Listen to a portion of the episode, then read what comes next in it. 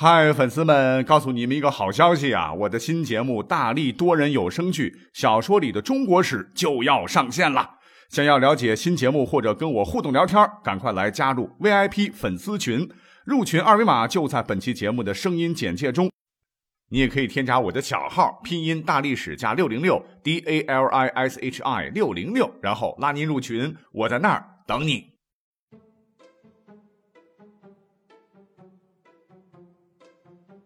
大家好，欢迎收听本期节目。有句话约得好啊，叫“窈窕淑女，君子好逑”。哎，这就表现了这个追求异性啊，真的是从古至今啊，是人的本能啊。但是因为咱们很多听友目前还是单身嘛啊，所以本人本着助人为乐、扶危济困、医者仁心、救死扶伤、弘扬正能量、传播正气的这么一个一贯宗旨，今天就特别策划录制了本期节目啊，题目。呃，别看叫撩妹，哈哈，撩妹套路，其实撩汉也是可以的，都通用的啊。希望单身听友们听了这期节目能有所收获啊，争取狗年早日脱单了啊。好了，我们先来分析下这个撩妹的撩字吧哈，我觉得挺有意思的哈。这个撩呢，它有两个读音啊，撩或者是撩啊，字是形声，提手旁从手啊。这么撩呢，呃，它有意思。啊，也有这个长和远的意思啊。这个手和撩联合起来，本意那就是伸长手啊。医生的时候读撩，就是掀起的意思，什么撩起衣襟啦，撩起头发啦啊，还有点羞涩嘞。读二声的时候呢，撩就是挑弄、引逗的意思，什么撩拨呀，春色撩人呐，撩云拨雨呀，啊，就很直接了。所以呢，要成为撩妹高手啊，关键就是在于一个撩字，嗯。有可能是自己的一个动作，或者是一个眼神，或者一句话，哈，让女生对自己感兴趣啊，爱上自己，无法自拔。呃，因为我们是历史节目了，我们一直比较趣味的做这期节目哈。呃，别以为古人这方面好像比现代人差啊，非也。论起撩妹的套路，古人的花招之多，套路之深，令我们望尘莫及。嗯，就拿古人们编的一些个民间故事来看看吧，套路就有不少啊。比方说，我们都很熟悉的。牛郎和织女的爱情故事，我们都是从小呃看到大的。那么汉代有本书叫《史记》呀，《天官书》中就说：“织女，天女尊也。”那一个是天上的神仙，天帝的孙女儿；一个呢是地上父母早逝又长寿割草的孽代，只有一头老牛相伴的可怜放牛娃，是没房没车没家世，地位身份啊，两者相差悬殊。但是为了爱情，两人是奋不顾身，付出了巨大的努力，最终还是走到了一起，结了婚，生了娃。那这个只羡鸳鸯不羡仙的美好故事，从古至今呢，是感动了无数的男男女女啊，时至今日还为你我所津津乐道。但啊，聪明的各位有没有发现一个问题哦？那就是牛郎啊，他本来是个老实孩子啊，竟然是在老牛的教唆下去偷看人家织女洗澡。啊，顺手还拿走了织女的衣服。等到织女找衣裳的时候，牛郎便出现了。两人一来二去，哎，就这么在一起了。那这个故事都说明什么啊？说明难道是找对象就要学 牛郎一样啊，先耍点小流氓啊？当然，当然不是了哈，不是认识一个女孩就偷看她洗澡、偷她衣服啊。这只是告诉大家，从古至今的一个撩妹套路，那就是喜欢一个人就要主动表白啊。那古人都把方法写给你了哈，大家还等啥呢？那有朋友会说了，说我内向啊啊，我要是当面直接说出来向他表白，万一被拒绝，多没面啊啊！其实牛郎的故事告诉你，表白不一定靠说的哈，一点小坏坏也是可以的。只是啊，不要学牛郎那样啊，偷看别人洗澡啊，现在是大大的要不得的。只是说，在现实生活中啊，你喜欢对方，呃，不想用说的，行动也是一种很好的表达方式啊啊。比方说，你可以啊有心无心的牵一下对方的小手手，如果他没有拒绝，那跟口头表白的效果是一样的哦。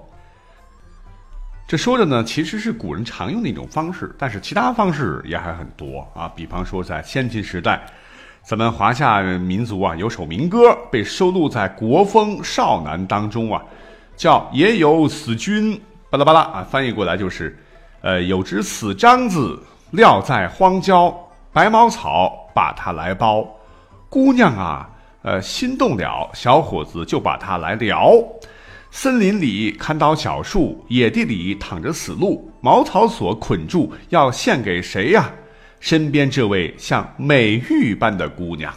姑娘害羞地说：“慢慢来呀，悄悄的来呀，我的裙边可别动，别惹得狗儿汪汪叫啊！”一看，这就是撩妹成功了哈。小伙既收获了张和鹿，也获得了爱情。其实呢，在古代啊，猎物也好，民歌也罢啊，这都算得上是主动行为。然而，古代有些撩妹高手啊，居然能够啊做到无声胜有声。哎，不信，我们再来看看。国风正风里的一篇叫做《角童》的民歌。彼角童妻不与我言兮，为子之故，使我不能参兮；彼角童妻不与我食兮，为子之故，使我不能栖息。啊，这段诗词呢，主要就表现了女子对爱人的责怨呐。狡是狡猾的意思，哈，为是因为。这个狡童不是狡猾的儿童，是年轻人的意思。翻译过来就是，那个狡猾的小坏蛋啊，不肯与我把话谈，都是为了你的缘故，使我不能吃下饭。那个狡猾的小坏蛋呐，不肯与我同吃饭，都是因为你的缘故，使我不能睡安然。诗中表面上浮现的一层淡淡的忧愁与愁苦啊，可是你仔细再读一遍，你就能体会隐藏在其中的那种。爱恋的那种甜蜜啊，微妙的感情变换，真是妙不可言。呃，就是说啊，能让一个黄花大闺女这么的朝思暮想，吃不下饭，睡不着觉啊，梦寐思服，能有这本事的，肯定是他心爱的欧巴了。这从一个侧面啊，衬托出这个小情侣的另一方啊，故意以冷漠的态度欲扬先抑、欲罢还休啊，撩妹撩到人家心里酸酸痒痒啊，以无声胜有声，以无形胜有形，这就是一种至高境界了啊。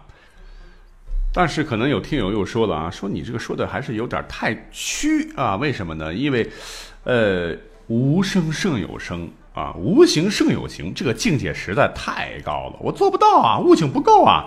古人有没有更加实战一点的技巧和方法呢？有啊，当然有啊，有从难到易啊。下面就给各位再列几招啊，拿走不谢。啊，为什么我是老是觉得呢？古人撩妹比现代人强呢？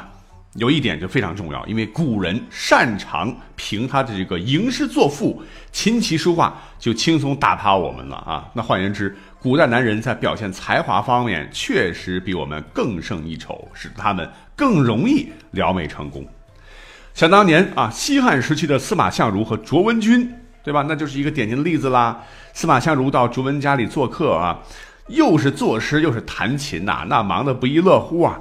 其中目的只有一个，就是为了让躲在屏风后偷窥的这个美女卓文君了解自己是多么的才华横溢啊！一曲《凤求凰》，什么有意美人兮，见之不忘啊！一日不见兮，思之如狂。凤飞翱翔兮，四海求凰。无奈佳人兮，不在东墙。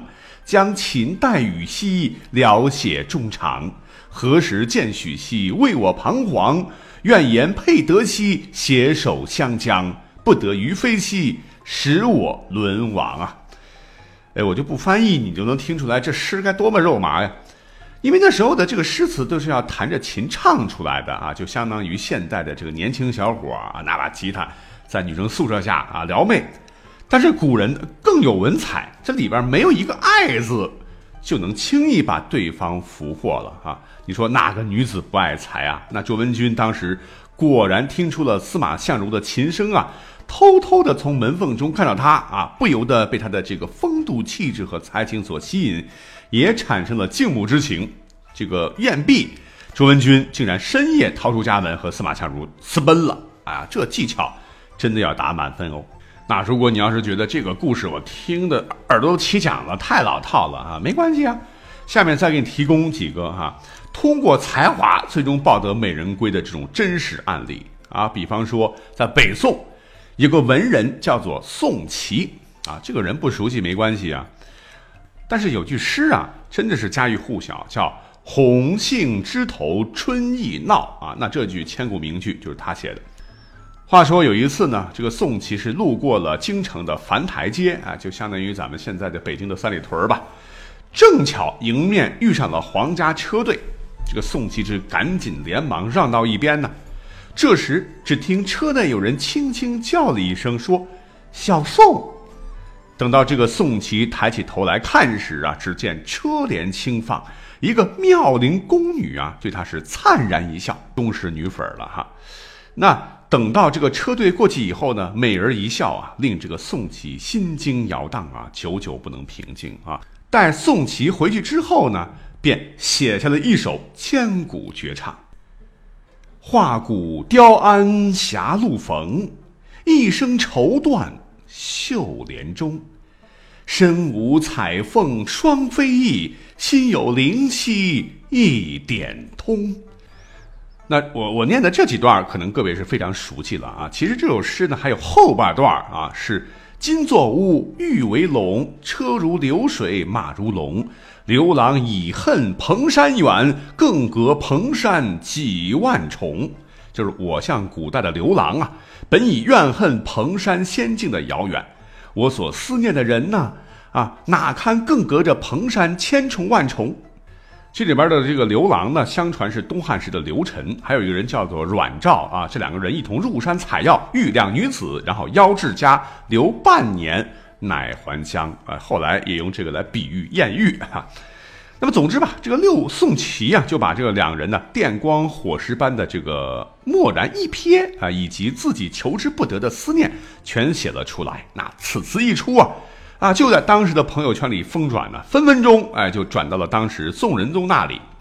当时的宋仁宗看完全文，相当感动啊，就顺着这个词的线索找到了这名宫女啊。你猜宋仁宗怎么做了？